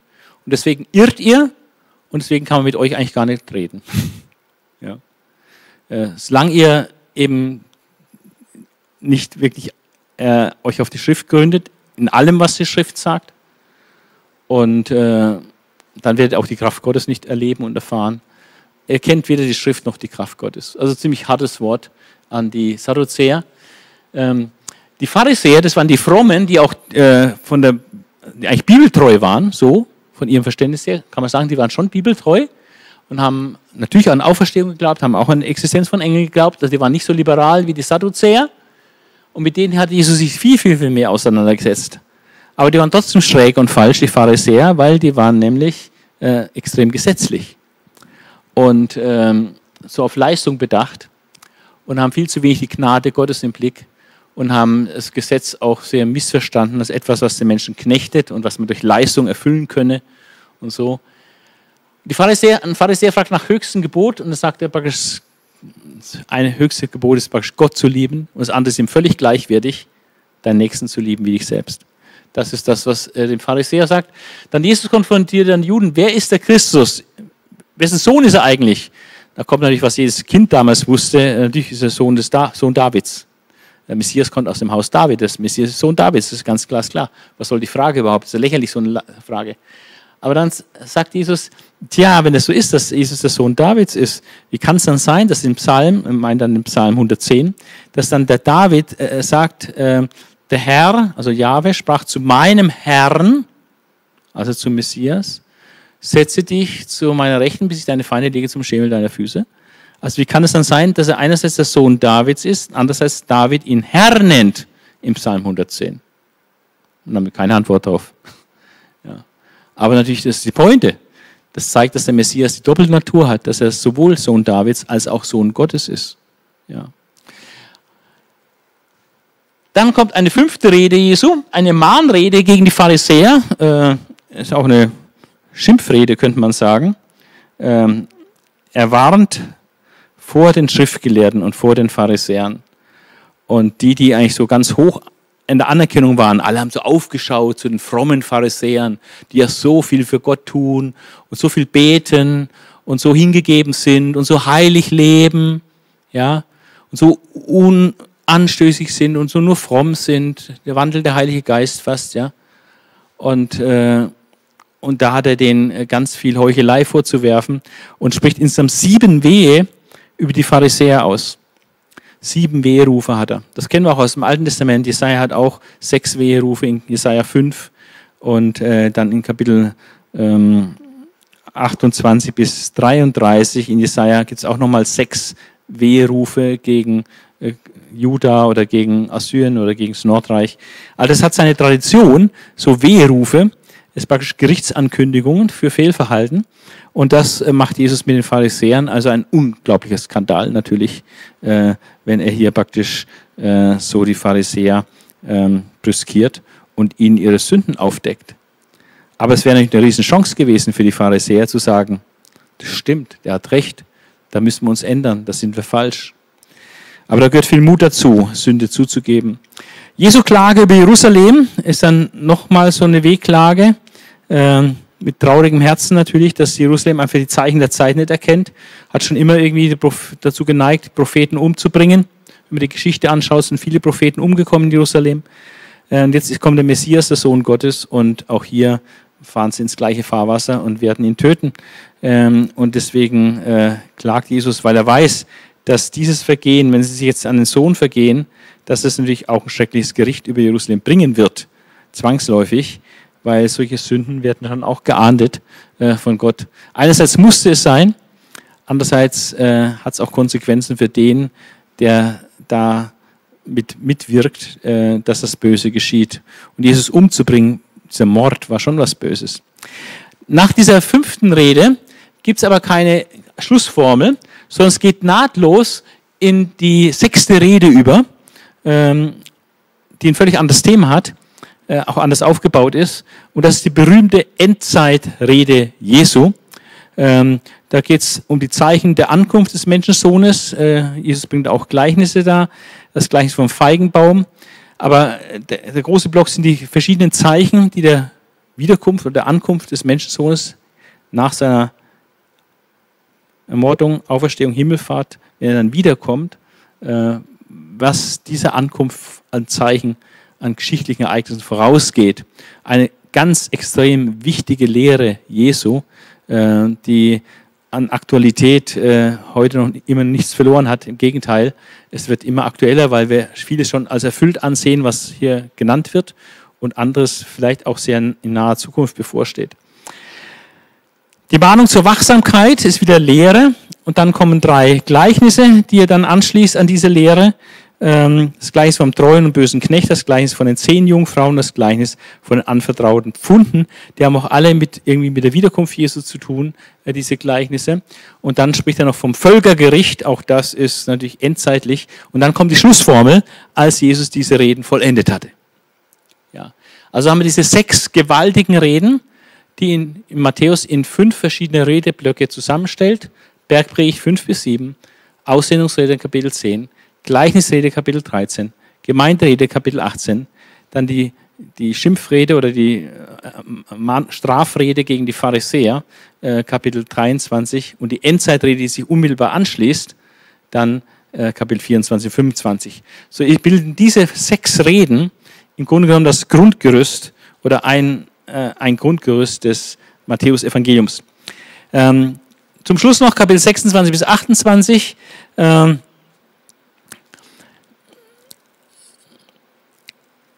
ähm, Anschlag der hohen Priester, Salbung Jesu durch Maria, Verrat durch Judas, dann Vorbereitung des Passa, Ankündigung des Verrats durch Judas, Einsetzung des Herrenmahls. Äh, das sind Dinge, die auch in anderen Evangelien in sehr ähnlicher Reihenfolge wiederkommen. Jesus verkündigt die, kündigt die Verleugnung durch Petrus an. Äh, dann kommt Gethsemane und Gefangennahme. Jesu Anklage vor dem Hohen Rat. Und die Verleugnung des Petrus, die hier Jesus angekündigt hat, die vollzieht sich dann äh, einige Verse später oder einige Stunden später auch nur, äh, vollzieht sich genau das, was Jesus da geweissagt hat. Äh, in Kapitel ähm, 27 haben wir dann die Überlieferung von Jesus an Pilatus. Äh, wir lesen dann von dem Tod des Verräters Judas, auch eine große Tragik, als einer der Jünger Jesus verraten hat und dann so zugrunde geht. Anklage vor Pilatus, Jesus angeklagt wird, Freilassung des Barabbas und das Todesurteil für Jesus. Die Verspottung Jesus durch Soldaten auf dem Weg zum Kreuz, dann Golgatha, die Kreuzigung Jesu, äh, der Tod Jesu und Ereignisse, Sondergut von Matthäus, Ereignisse, die kurz danach stattfinden, dass in dem Moment auch äh, Tode auferweckt werden und deren Geister erscheinen äh, in in Jerusalem, Grablegung Jesu, äh, als einfach eine heißgeschichtliche Tatsache, einfach so ein geschichtlicher Fakt. Und äh, dann, dass das Grab bewacht wird, äh, weil die Römer plötzlich ein bisschen Muffesausen kriegen, da könnte äh, was äh, passieren. Die Pharisäer bekommen Muffesausen, da könnte vielleicht doch auferstehen, er hat davon gesprochen, dass er aufersteht. Er hat gesagt, naja, vielleicht würden seine Jünger ihn klauen wollen, dann sagen, er sei auferstanden. Deswegen soll das Grab bewacht werden. So war auf jeden Fall das Grab bewacht, was natürlich dann auch wieder beweist, dass die Jünger den Leichnam nicht hätten stehlen können. das ist eigentlich ein starker Beweis, dass Jesus wirklich auferstanden ist. Weil es ja bewacht war, hätten wir nicht den Leichnam einfach klauen können. Die Frauen, die Auferstehung Jesu, äh, dann Kapitel, das ist hier eine falsche Angabe, Kapitel 8, 28 haben wir hier äh, 1 bis Vers 20. Ist irgendwie Fehler hier reingekommen. Äh, die Frauen am leeren Grab. Jesus erscheint als Auferstandener den Frauen. Ist auch sehr besonders, weil die Frauen normalerweise als Zeugen vor Gericht ja nicht äh, tätig werden durften, nicht anerkannt waren. Und Gott vertraut sich bei der Auferstehung Jesu eigentlich den Frauen zuerst an. Sehr interessant. Bestechung des Grabwächter, Grabwächter, äh, weil die hätten ja sonst auch mit dem Tod büßen müssen. Äh, die Erscheinung des Auferstandenen vor den Jüngern und der Missionsbefehl, ein kräftiger Schlusspunkt des Evangeliums, geht hin in alle Welt, mache zu Jüngern alle Völker, lehrt sie, äh, alles halten, was ich euch geboten habe und tauft sie im Namen des Vaters und des Sohnes und des Heiligen Geistes. Und zwar heißt es ja, äh, macht zu Jüngern alle Völker, indem er sie, indem er sie tauft und lehrt. Also dadurch geschieht Jünger machen, dass die Jünger getauft werden, sich taufen lassen in den Tod Jesu und dass die Jünger dann gelehrt werden, äh, was Jesus gelehrt hat, dass sie das dann auch wissen und lernen. Okay, das ist jetzt mal ähm, so ein Überblick gewesen über diese 28 Kapitel. Wir haben uns heute mal da ein bisschen Zeit genommen, äh, um einfach mal inhaltlich durchzugehen, was einen da so in dem Evangelium erwartet. Ist auch ein bisschen ähnlich in den anderen, obwohl die auch äh, natürlich wieder verschieden sind in ihrer Art. Ich möchte jetzt noch äh, ein paar Minuten dranhängen ähm, nicht mehr lange, und noch kurz die inhaltlichen Besonderheiten äh, des Matthäus-Evangeliums ansprechen. Das sind, glaube ich, 13 oder 16 äh, Besonderheiten. Was ist so typisch, ganz charakteristisch für Matthäus? Im Gegensatz jetzt zu Markus oder zu Lukas. Und das ist so hier eine, eine schöne Liste. Und ähm, vielleicht bleibt das eine oder andere dann doch ein bisschen hängen, ähm, wo man, was so typische Merkmale sind des ähm, Matthäus Evangeliums. Wir machen hier mal zu. einmal in der Geburtsgeschichte. Wir haben ja Geburtsgeschichte bei Matthäus und auch bei Lukas. Und äh, Matthäus hat ein Evangelium für die Juden und die Judenchristen geschrieben, also für die Judenchristen, und Lukas hat ein äh, Evangelium für die Heidenchristen geschrieben. Aber interessanterweise in der Geburtsgeschichte ähm, ist die Geburtsgeschichte bei Lukas, der für die Heiden schreibt, die ist sehr stark jüdisch geprägt. Die ganzen Dinge, die da berichtet werden und formale Sachen, aber auch die Geschichten, die berichtet werden, ist alles sehr, sehr jüdisch geprägt. Wohingegen im Matthäusevangelium, das ja für die Judenchristen besonders geschrieben ist, das hat eine, einen universalen Horizont, äh, eine universalistische Geburtsgeschichte. Äh, da sehen wir zum Beispiel, dass die Magier da auftreten. Das finden wir nur bei Matthäus. Dass aus dem Ost die Astrologen kommen und dann bei der, äh, an der Krippe Jesu anbeten und Geschenke bringen. Oder dass Jesus nach Ägypten flieht, ins Ausland flieht. Diese Informationen haben wir nur in Matthäus Evangelium, was eigentlich an die Juden geschrieben ist. Erstaunlich. Dann der Stammbaum, äh, der in Matthäus kommt, der ist eben mit judaistischer Betonung, in dem Jesus ganz bewusst als Sohn Davids, des Sohnes Abrahams dargestellt wird. Und Abraham, da war der Bund Gottes mit Abraham, dass durch den Nachkommen Abrahams alle Nationen der Erde gesegnet werden, nicht durch Christus. Und durch David war der Bund Gottes mit David, äh, dass sein Nachkomme für immer auf dem Thron in Israel sitzen wird, in Jerusalem. Also eine Verheißung auf Jesus, was sich dann im tausendjährigen Reich erfüllt. Ähm, diese judaistische Betonung äh, ist klar verständlich, dass das im Matthäus-Evangelium steht, was besonders an Juden geschrieben wird. Dann äh, haben wir diese sechs klar abgegrenzten Redeblöcke. Ähm, fünf davon mit dieser Schlussformel, ich habe schon genannt, Bergpredigt, Aussendungsrede, dann haben wir die Gleichnisrede, die Gemeinderede, die Strafrede an die Pharisäer und dann die Endzeitrede. Diese sechs Reden, die in fünf Blöcken zusammengefasst werden. Dann ein viertes Merkmal sind die Reflexionszitate. Äh, haben wir ganz viele im Matthäus-Evangelium, wo es immer wieder heißt, äh, das ist geschehen, damit erfüllt würde, was geschrieben steht durch den Propheten. So und so. Und dann wird zitiert. Sehr oft aus Jesaja, aber auch aus anderen Stellen. Und damit wird immer wieder gezeigt, dass Jesus die Prophetie erfüllt. Und das ist natürlich etwas, das für die Juden immens wichtig ist, ähm, auch für einen Juden, der vielleicht noch suchend ist, äh, zu erkennen, dass Jesus die Prophetie der Propheten erfüllt und wirklich der Messias ist. Und auch für die Juden Christen ist es ganz wichtig, dass sie vergewissert werden, ja, Jesus ist wirklich der Messias. Ja, denn die Schrift beweist das. Und dann werden die Bibelstellen gezeigt. Also diese Reflexionszitate, wie sie genannt werden, sind ganz, ganz typisch und finden sie auch nur so in dieser Weise im Matthäus-Evangelium. Dann haben wir äh, in der Einleitung äh, diesen Dreiklang Geburt, Widerstände, Dienstvorbereitung. Das ist so dieser Dreiklang in der Einleitung des Buches. Dann haben wir eine thematische Ordnung äh, des Hauptteiles. Wenn man das so sieht, wie ist das geordnet, dann sieht man, dass Matthäus ein Schwergewicht auf die Lehre Jesu legt. Sieht man anhand dieser Reden, die ja so das Grundgerüst äh, des Hauptteils sind. Und ähm, also die summarischen Berichte der Verkündigung Jesu sprechen dann von der Bußbericht in Galiläa. Sie sprechen vom Lehren und Predigen und auch Heilen. Aber äh, das Lehren und das Predigen und diese, was er wirklich gelehrt hat, und die vielen Gleichnisse, die er gesagt hat, das findet viel stärker in Matthäus Evangelium seinen Niederschlag, als es im Markus Evangelium zum Beispiel. Ähm, dann sehen wir auch, dass die Lehrblöcke dann durch Heilungswunder äh, praktisch bestätigt werden. Die Heilungen sind wie so ein Stempel auf das, was er gelehrt hat. Die unterstreichen das, was er gelehrt hat, indem sie seine Vollmacht ausweisen. Wir haben die Bergpredigt, Kapitel 5 bis 7, und dann kommen in Kapitel 8 und 9 Heilungen.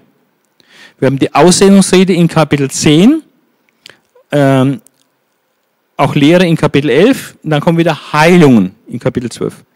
Wir haben acht Gleichnisse mit Auslegung in Kapitel 13, gefolgt von Widerständen und Wundern. Dann haben wir in Kapitel 16 die, auch wieder einen Lehrblock, gefolgt von Heilungen in Kapitel 17.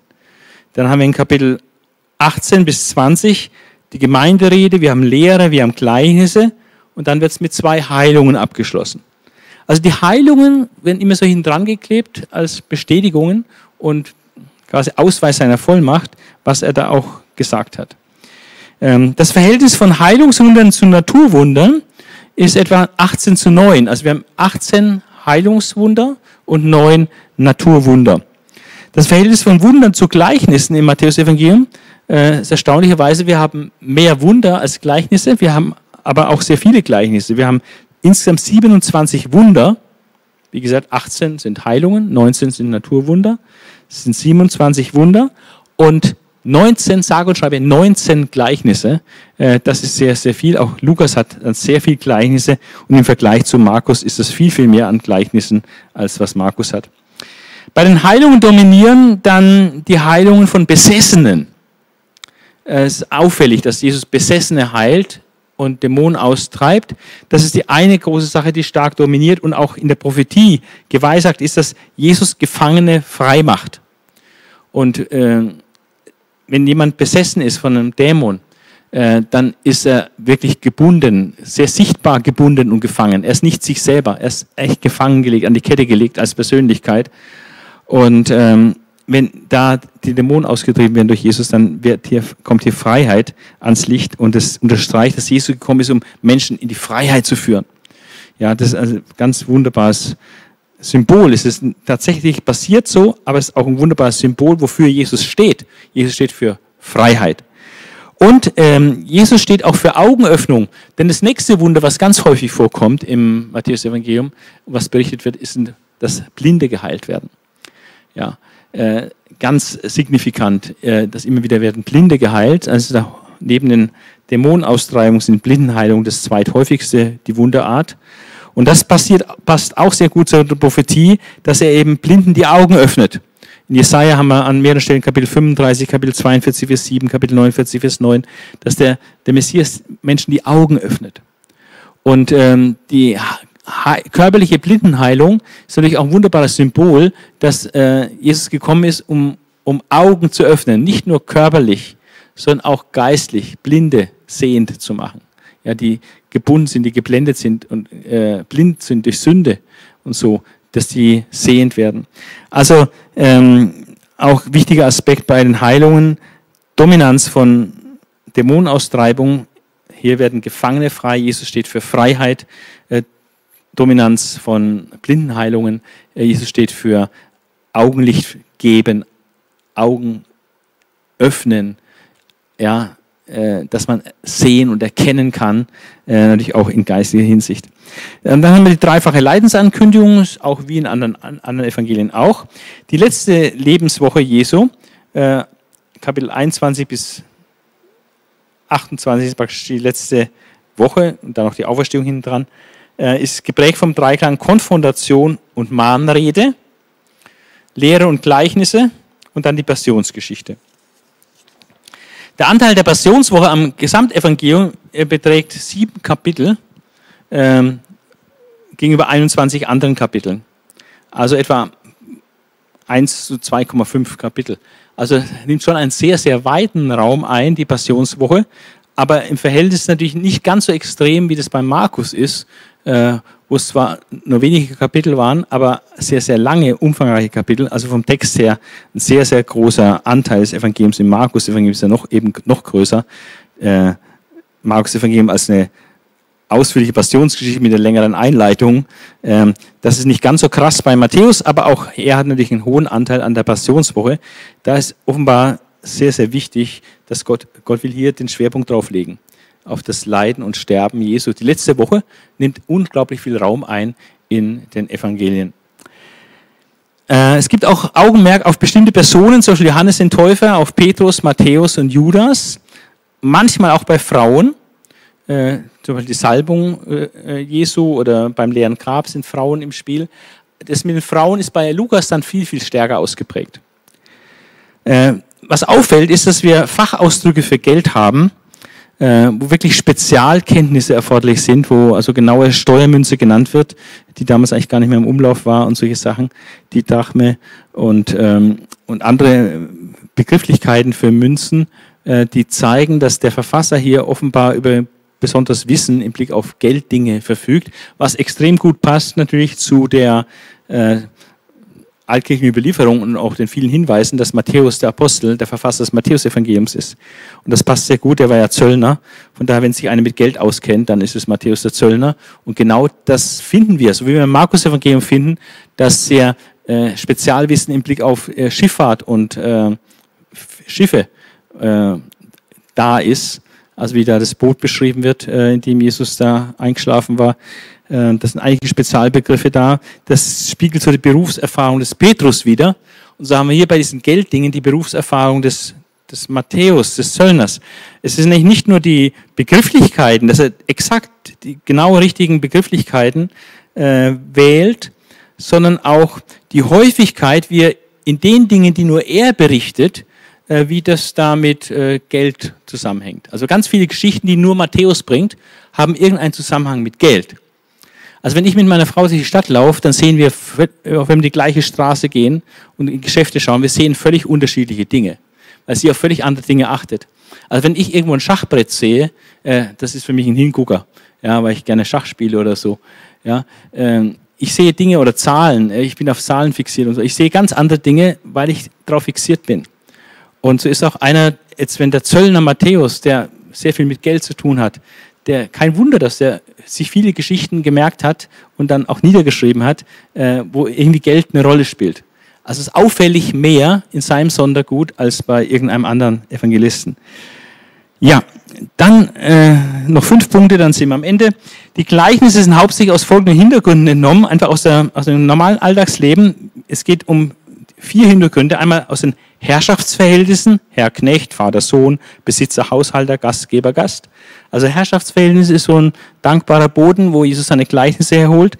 Dann aus der Landwirtschaft, Sämann und Acker, Unkraut und Weizen, Schatz im Acker, also Landwirtschaft, Pflanzen- und Tierwelt, Gleichnis vom Feigenbaum, Gleichnis vom verlorenen Schaf. Und aus der Berufswelt, Hausbau, Händler, Perle, Sauerteig. Also aus dem praktischen Leben. Also wenn wir zu Leuten predigen und ihnen das Reich Gottes nahebringen wollen, dann müssen wir einfach auch Beispiele bringen aus dem praktischen Leben der Menschen heute. Ja, und das ist in einer städtischen Gesellschaft vielleicht gar nicht mehr so stark der Ackerbau, sondern wir würden vielleicht aus der Computerwelt äh, oder so da heute einige Gleichnisse äh, bringen können, um geistliche Wahrheiten zu verdeutlichen. Jesus hat also das gemacht, aus der Lebensumwelt einfach Beispiele, ganz praktische Beispiele genommen, um geistliche Wahrheiten zu verklickern. Dann die Ablehnung Jesu und Auseinandersetzung mit Jesus ist einer der großen Schwerpunkte des Evangeliums, äh, ist sehr stark ausgeprägt im Matthäus-Evangelium, die Feindschaft, die Opposition gegen Jesus. Und das wird ganz systematisch, äh, wenn man es mal auflistet, ähm, dann hat man im Grunde genommen äh, zehn, zehn Beispiele oder zehn Gruppen oder Richtungen, aus denen Opposition kommt gegen Jesus. Ähm, Einmal gegen die herrschende Klasse, also König Herodes, hohe Priester, hoher Rat, Pilatus, alle die waren gegen Jesus. Dann äh, gegen die Hauptkampffront Jesu waren die Pharisäer und Schriftgelehrten als eine der hauptbedeutendsten religiösen Parteien der damaligen äh, religiösen Landschaft. Äh, weitere sind die Pharisäer und Sadduzäer. Ja, ähm, vierte Gruppe sind die Herodianer, mit denen gibt es auch Auseinandersetzungen. Oder einmal nur gegen die Sadduzäer allein. Ja, also so sind es die ganzen Religionsgruppen, die es damals gab, Pharisäer, Sadduzäer, Herodianer, Schriftgelehrte, ja, alle gehen sie in Opposition zu Jesus. Dann seine eigene Dorfgemeinschaft in Nazareth, die stänkert an ihm rum und sagt, ja, du bist doch nur ein Zimmermannssohn und so. Äh, dann das Unverständnis der eigenen Verwandtschaft, selbst die Mutter selbst Maria und die Geschwister, die denken, Jesus spinnt, äh, übertreibt es jetzt, er vergisst zu essen, wir müssen uns kümmern, damit er nicht ab, abhebt hier irgendwie. Also die haben auch nicht alles verstanden zu dem Zeitpunkt. Und das Unverständnis des eigenen Jüngerkreises, auch da gibt es Opposition. Das sehen wir an den Machtkämpfen im Jüngerkreis, wer da die besten Plätze einnimmt im Reich Gottes. Oder der Unglaube, wo Jünger gar nicht glauben und deswegen auch nichts wirken können, weil sie nicht vertrauen. Oder dann der Verrat aus den eigenen Reihen. Also selbst aus diesem geschützten Umfeld seiner Jünger kommt wahrscheinlich geistlicher oder auch praktischer Widerstand. Und ein letztes, und das ist eigentlich erstaunlich, als er am Kreuz hing, und dann äh, hat er auch da noch Opposition gekriegt. Da waren die ähm, Umstehenden, äh, die haben da abgelästert und äh, gesagt, ah, steig doch herab vom Kreuz, wenn du Gottes Sohn bist und solche Sachen. Oder haben da sich da verwundert die Augen gerieben. Also die, die Augenzeugen der Kreuzigung, die waren nicht auf seiner Seite. Da hat er auch den Widerstand und die Feindschaft gespürt. Aber nicht nur die, die unten standen am Kreuz, sondern die, die auch am Kreuz neben ihm hingen. Selbst die, die in der gleichen misslichen Lage war, am Kreuz elendig zu verrecken. Es ist wirklich ein furchtbares Sterben am Kreuz. Äh, selbst die maßen sich an, äh, ihn zu beschimpfen. Äh, auch die beiden Mitgekreuzigten spotteten über ihn, heißt es mal. Der eine kriegt dann noch die Kurve und wird dann noch gerettet, Gott sei Dank. Aber selbst Mitgekreuzigte haben ihn noch verhöhnt und äh, gesagt, rette dich und uns, wenn du Gottes Sohn bist und so. Und das ist praktisch der Tiefpunkt seiner Ablehnung, dass sogar Gekreuzigte noch meinen, sich über ihn erheben zu können. Also tiefer kann es nicht fallen, als dass ein Gekreuzigter noch auf dich herabschaut. Also das ist äh, ein unglaublicher Tiefpunkt. Die Zahl sieben finden wir bei den sieben Wehrufen über die Pharisäer, aber sicherlich auch noch in anderen Dingen. Wir haben zum Beispiel sieben Fragen. In der Konfrontation mit Juden gibt es sieben Fragen, sieben Themen, um die es geht. Die will ich nur kurz nennen. Es geht um die Frage der Sabbatheiligung. Es geht um die Frage der Vollmacht Jesu, die Vollmacht, die über Dämonen hat, oder die Vollmacht, den Tempel da zu reinigen. Es geht um die Steuerfrage. Das war Interesse der Herodianer, dass Geld reinkommt. Zahlt ja auch Steuern. Ähm, dann um die Auferstehungsfrage, das Spezialthema der Sadduzäer, die ja nicht glaubten, dass es die Auferstehung gibt. Da ging es um die Auferstehung. Dann die Frage eines Schriftgelehrten über das höchste Gebot. Eine kluge Frage, gute Frage, weil die haben die Juden sich oft gestellt, was ist eigentlich das höchste Gebot. Und Jesus hat dann selber auch nochmal eher eine Frage gestellt, eben nach der Herkunft des Messias, und die konnten sie ihm nicht beantworten. Und dann hat sie die Nase voll und hatten keine Streitgespräche mehr mit ihm geführt. Und dann hat Jesus an zwei Stellen noch die Zukunft vorhergesagt. Ähm, beides nicht sonderlich angenehm für die Betroffenen. Er hat dem Judas vorhergesagt, dass er derjenige ist, der ihn verraten wird. Ähm, und trotzdem hat er es dann gemacht. Und er hat dem Petrus vorhergesagt, dass er ihn verleugnen wird. Das hat Petrus zuerst gar nicht geglaubt und abgestritten und äh, kommt gar nicht in Frage, dass er definitiv sterben müsste. Äh, möchte ich dich doch nicht im Stich lassen. Und ein paar Stunden später war dieses Bekenntnis äh, zu dieser heroischen Nachfolge schon gar kein Pfifferling mehr wert und hat äh, Jesus dreimal verleugnet. Alles zeigt auch, dass wir vorsichtig sein müssen, äh, den Mund nicht zu voll nehmen. Ja, selbst ein Petrus hat hier jämmerlich versagt äh, und wir sollten auch vorsichtig sein, bevor wir uns da weit aus dem Fenster lehnen. Denn wir sind durchaus auch schwache Menschen. Aber Jesus hat äh, Mitleid mit diesen Menschen, die verschmachtet sind, die hilflos sind, wie Schafe ohne Hirten. Und das ist seine Sendung. Deswegen ist er gekommen, um solche Menschen zu retten. Deswegen ist er ans Kreuz gegangen und auferstanden, um Menschen zu retten. Und das soll auch unser Hauptanliegen sein im Leben, dass wir dazu beitragen, in welcher Form auch immer, äh, dass Menschen gerettet werden für Zeit und Ewigkeit. Und deswegen schließt auch das Matthäus-Evangelium so markant äh, mit dem Missionsbefehl, dass wir hingehen müssen in alle Länder, zu allen Völkern, zu allen Nationen, zu allen Ethnien, Ethnien heißt es wirklich, äh, Volksstämmen, um äh, ihnen, um sie zu Jüngern zu machen. Und diese Jünger dann zu taufen und sie zu lehren, alles, was Jesus auch gelehrt hat. Das ist unser Generalauftrag. Äh, und der wurde leider allzu oft in der Geschichte vernachlässigt oder ganz vergessen. Und ähm, es ist noch einiges an Arbeit zu tun, glaub, gerade in der Hinsicht der Weltmission. Und das ist ja auch dann das letzte Zeichen nach Matthäus 24, dass wenn das Evangelium geprägt wird auf der ganzen Welt, unter allen Völkern, Ethnien, das sind wir kurz davor, ist noch nicht ganz erfüllt, aber kurz davor, äh, wenn das geschieht, dann kommt er wieder. Und so wollen wir die Ankunft Jesu auch beschleunigen, wie es im Petrusbrief mal heißt, indem wir einfach fleißig auch äh, unser Teil beitragen, Menschen das Evangelium zu sagen. Und jetzt sind so viele Ausländer in Deutschland, da müssen wir gar nicht überall hinreisen, sondern wir können vor der eigenen Haustür äh, Menschen, äh, die in ihren eigenen Ländern vielleicht überhaupt keine Chance hätten, Jesus, von Jesus zu hören, ihnen können wir jetzt auch das Evangelium sagen und davon sollen wir reichlich Gebrauch machen. Okay, das war heute das Matthäus-Evangelium, mal ein bisschen anders, aber auch das äh, ein extrem wertvolles Evangelium und es war in der alten Kirche, war das eigentlich das wichtigste Evangelium.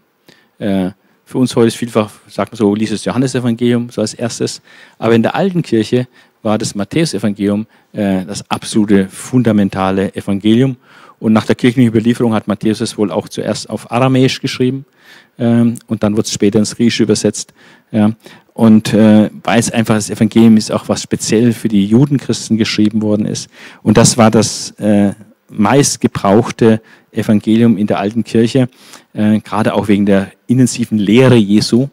Wir haben ja gesehen, Bergpredigt und Aussendungsrede, Jüngerrede, Gleichnisrede und so weiter, was es da alles gibt. Ähm, intensive Lehre Jesu. Und das Matthäus-Evangelium, das ist wirklich durchzukauen und absolut fundamental. Ja, äh, viel Spaß beim Lesen.